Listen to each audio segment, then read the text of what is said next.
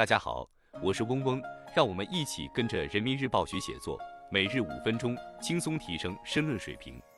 今天我们精读的题目是标本兼治检指尖支付，来源于人民日报网二零二四年一月十六日的人民时评部分，作者是李红星。文章的主题是基层减负，作风建设是攻坚战，也是持久战。继续以反复抓抓反复的韧劲，以钉钉子精神整治形式主义。为基层减负增效，让干部轻装奋进，我们必能凝聚起更加磅礴的力量，在推进中国式现代化伟大实践中不断创造新业绩。以下是文章全部内容。一些地方的基层干部有这样的感受：每天要频繁登录应用软件、回复微信群组，在各类签到打卡、积分排名、拍照转发等任务要求中忙得团团转。面对指尖政务带来的负担，如何立足基层工作实际，切实管好数字应用，实现数字便利，成为一道现实课题。习近平总书记指出，形式主义、官僚主义是顽瘴痼疾呀，就像牛皮癣，必须下大力气，坚决纠治，坚持为基层企业减负，让干部群众的精力真正花在干实事上。变味走样的指尖政务也是一种形式主义。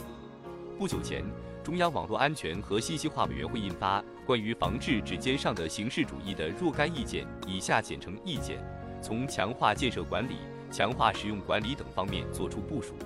要求加强对政务移动互联网应用程序、政务公众账号和工作群组的标准化、规范化管理，有助于推动相关工作形成合力，建立长效机制。利用网络技术开展政务服务。初衷是为了优化流程、提高效率。一位西部地区的乡镇干部说：“以前到线上开会要花两天时间，现在开视频会议、网上办公，节省了不少精力。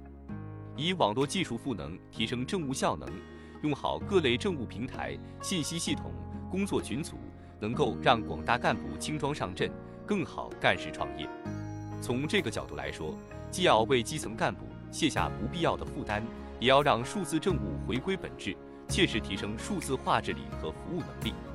指尖上的形式主义是形式主义问题在数字化背景下的变异翻新，也是加重基层负担的主要表现之一。这在一定程度上表明，四风问题具有顽固性、反复性。纠治指尖上的形式主义，既要注重治标，如意见提出不得强制要求定期登录，不得脱离工作实际，强制要求打卡接龙。及时响应不得简单以工作留痕代替实际工作成效评价，更要注重治本，着眼于相关乱象及可能出现的变种，探索建立常态化监管措施和长效机制。标本兼治，把当下改与长久力结合起来，瞄准形式主义、官僚主义之弊，对症施策，精准发力，方能做到真减负、见真效。只保留必须的常用工作 App，感觉如释重负。二零二三年，浙江淳安整治政务 App 过多过滥的问题后，一名干部如此感言：清理整合群组，修正考核标准，减少报表填写，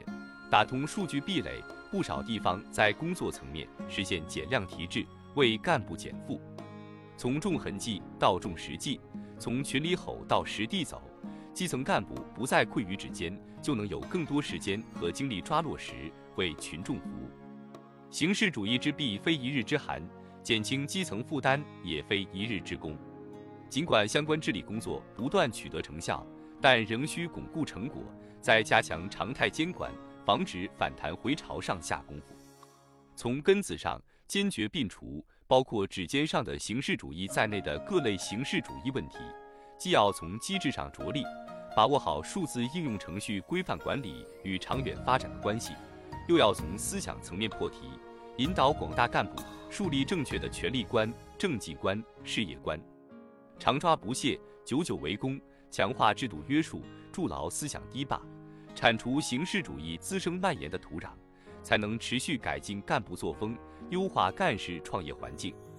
作风建设是攻坚战，也是持久战。继续以反复抓抓反复的韧劲，以钉钉子精神整治形式主义。为基层减负增效，让干部轻装奋进，我们必能凝聚起更加磅礴的力量，在推进中国式现代化伟大实践中不断创造新业绩。以上是今日精读的全部内容了，感谢大家的收听。今天我们的精读就到这里结束了，十分感谢大家的收听。本文因编辑发布有所删改，如需获取完整版高清内容，可添加嗡嗡获取。日拱一卒，功不唐捐。希望大家继续坚持学习，你我终将拥有美好的未来，加油哦！